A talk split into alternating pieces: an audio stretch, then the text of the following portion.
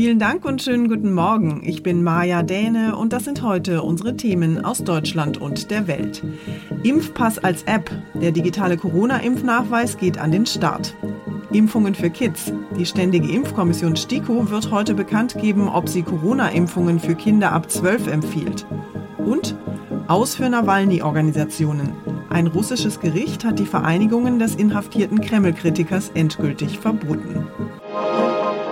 Der Impfpass ist ja inzwischen fast noch wichtiger als der Führerschein oder der Personalausweis.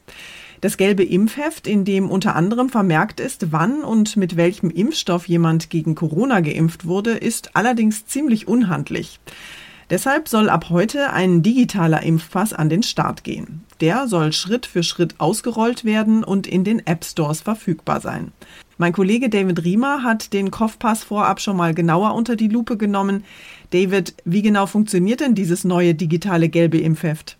Ja, also entweder man lädt sich die Kofpass-App herunter. Die Software wird wohl im Laufe des Tages nach und nach in den App Stores von Apple und Google zur Verfügung stehen. Der digitale Impfnachweis soll aber auch über die Corona-Warn-App des Bundes funktionieren. Ein entsprechendes Update ist schon seit vorletzter Nacht verfügbar. Tja, und wer geimpft ist, der kann sich künftig äh, in den Praxen oder den Impfzentren den digitalen Impfpass erstellen lassen und den dann halt auch per Smartphone nutzen.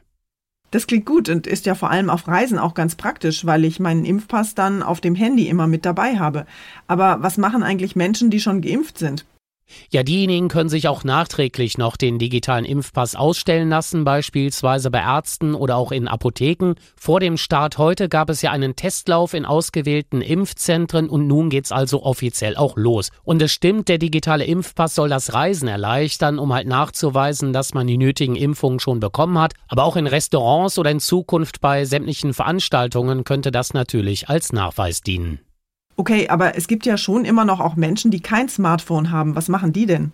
Natürlich bekommen auch die einen Impfnachweis, beispielsweise in den gelben Impfheften, die ja viele schon jetzt haben. Grundsätzlich ist auch wichtig zu wissen, der digitale Impfnachweis ist nur eine freiwillige Ergänzung eben zu diesem Impfheft. Die EU-Länder und das EU-Parlament hatten sich ja vor kurzem auf Details eines europaweiten Zertifikats geeinigt, mit dem man Impfungen, Tests und überstandene Covid-19-Erkrankungen nachweisen kann.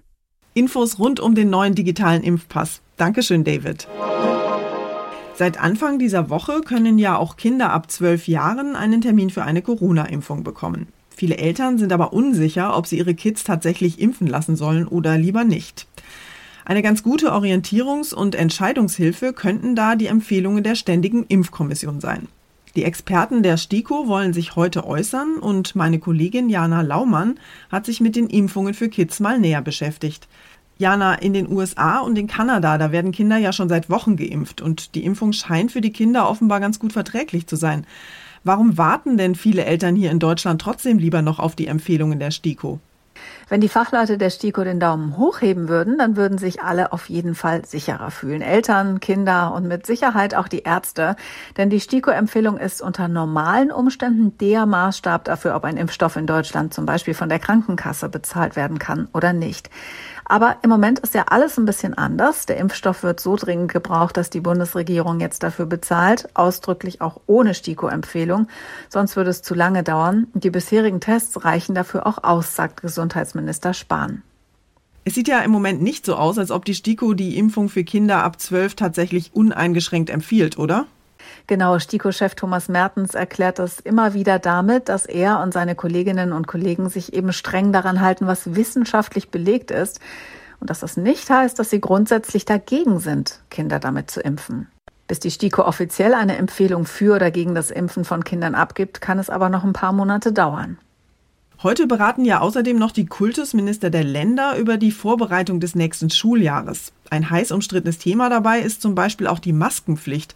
Worauf können sich Kinder und Eltern denn da einstellen?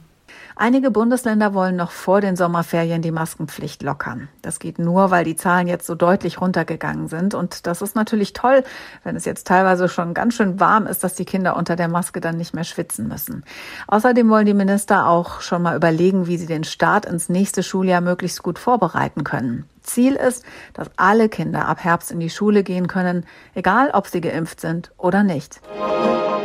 Die Corona-Pandemie können wir nur dann in den Griff kriegen, wenn weltweit möglichst viele Menschen geimpft sind. Die Impfkampagnen laufen in den einzelnen Ländern der Welt allerdings im Vergleich ziemlich unterschiedlich. Die US-Regierung will deshalb jetzt offenbar 500 Millionen Impfdosen an andere Länder spenden. Das Weiße Haus hat sich wohl mit den Pharmakonzernen Pfizer und BioNTech geeinigt. Laut der New York Times sollen diese Impfdosen im Laufe der kommenden zwei Jahre an etwa 100 Länder verteilt werden. 200 Millionen bis Ende dieses Jahres, weitere 300 Millionen dann nächstes Jahr. Hier in den USA hat sich schon rund die Hälfte der Bevölkerung mindestens eine Impfdosis geholt. Über 140 Millionen Amerikaner sind sogar voll geimpft. Washington hatte bereits versprochen, schon bis Ende dieses Monats 80 Millionen Impfstoffdosen mit anderen Staaten zu teilen. Die neue 500 Millionen Dosenspende kommt obendrauf. Sören Gies, USA. Der populäre Putin-Gegner Alexei Nawalny ist ja seit Monaten in einem Straflager inhaftiert und seine Organisationen stehen unter ständiger Beobachtung durch die russischen Behörden. Und jetzt hat die Justiz offenbar zum endgültigen Schlag gegen die Nawalny-Organisationen ausgeholt und sie endgültig verboten. Die Entscheidung des Gerichts hier in Moskau kam alles andere als überraschend, denn bereits vor einigen Wochen war unter anderem ein vorläufiges Arbeitsverbot gegen Nawalnys Regionalstäbe verhängt worden. Kreml-Kritiker kritisieren das Verfahren als komplett intransparent und als einen Versuch, die Opposition hier in Russland zum Schweigen zu bringen. Weil ein neues Gesetz Unterstützern extremistischer Organisationen das passive Wahlrecht entzieht, bedeutet das Urteil für Nawalnys Unterstützer jetzt außerdem, bei der Duma-Wahl im Herbst dürfen sie nicht antreten. Aus Moskau, Hanna Wagner. Unser Tipp des Tages heute für alle Eltern. Wenn Sie kleine Kinder haben, dann kennen Sie das sicher. Steckdosen ohne Kindersicherung, herumliegende Streichhölzer, scharfe Messer oder eine offene Putzmittelflasche. Das alles ist für die Minis hochspannend, aber eben auch brandgefährlich. Heute am Kindersicherheitstag haben wir deshalb mal mit Stefanie Merzhäuser gesprochen. Sie ist Kinderchirurgin an der Berliner Charité und weiß aus ihrer Praxis ganz genau, welche Unfälle mit Kindern im Haushalt so passieren können. Frau Merzhäuser, die meisten Eltern haben ja eher Angst davor, dass ihre Kinder draußen im Straßenverkehr verletzt werden können. Aber Sie sagen ja, dass daheim viel öfter Unfälle mit Kindern passieren. Der Haushalt ist für Kinder viel gefährlicher als Eltern vermuten.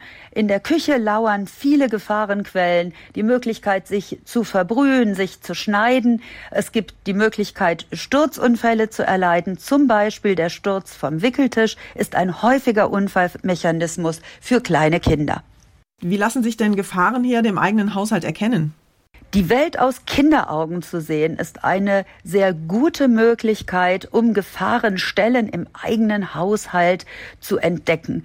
Kinder schauen anders, aus einer anderen Perspektive und deswegen ist es wirklich ganz gut, sich mal auf die Knie runterzulassen, durch die eigene Wohnung zu krabbeln und zu gucken, welche Sachen für das Kind attraktiv sind, aber vielleicht auch gefährlich. Sie sind ja selbst Kinderchirurgin. Welche Verletzungen bei Kindern sehen Sie denn am häufigsten? Der häufigste Unfallmechanismus bei Kindern in der Altersgruppe von 0 bis 16 Jahren ist der Sturz. Sturzunfälle können zu unterschiedlichen Arten von Verletzungen führen, je nach Lebensalter. Kleine Kinder fallen überwiegend auf den Kopf, weil der Kopf groß und schwer ist. Und größere Kinder ziehen sich oft Verletzungen an Armen und Beinen als Folge eines Sturzes zu. Mehr Sicherheit für Kinder im Haushalt. Dankeschön, Frau Merzhäuser. Und zum Schluss haben wir heute noch einen kleinen Crashkurs für alle diejenigen, die 0,0 Ahnung von Fußball haben. Noch ein Tag, dann ist ja ganz Deutschland wieder im Fußballfieber, denn ab Freitag startet ja die Fußball-Europameisterschaft. Und alle werden wieder von Abwehr und Abseits, Viererketten, Videobeweisen und K.O.-Runden reden. Blöd bloß, wenn man da so gar nicht mitreden kann, weil man statt Fußball eigentlich lieber Synchronschwimmen angeschaut hat zum Beispiel. Mein Kollege Ronny Thorau hat da glücklicherweise ein paar bewährte Sprüche und Fußballweisheiten zusammengesucht, damit auch völlig Ahnungslose in den nächsten Wochen einigermaßen unfallfrei durchkommen beim Fachsimpeln mit Fußballexperten. Schieß los, Ronny.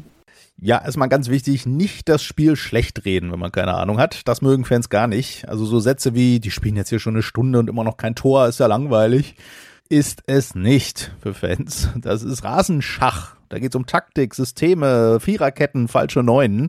Da gibt es immer was zu sehen, auch ohne Tore. Ist ja auch das Faszinierende am Fußball. Man kann es hochkomplex fachsimpelnd erklären oder mit berühmten Binsenweisheiten. Der Ball ist rund, nach dem Spiel ist vor dem Spiel. Wobei selbst Fußballlegenden wie Sepp Herberger auch schon Blödsinn über Fußball gesagt haben. Meiner Meinung ist der Fußballsport keine Sportart, der für Damen geeignet ist. Also wer sich traut, kann mit solchen Sätzen auch schnell zum Mittelpunkt einer Fußballdiskussion werden. Oder eine rote Karte kassieren. Dankeschön, Ronny. Das war's von mir für heute. Ich bin Maja Däne und wünsche Ihnen allen einen entspannten Tag. Tschüss und bis morgen.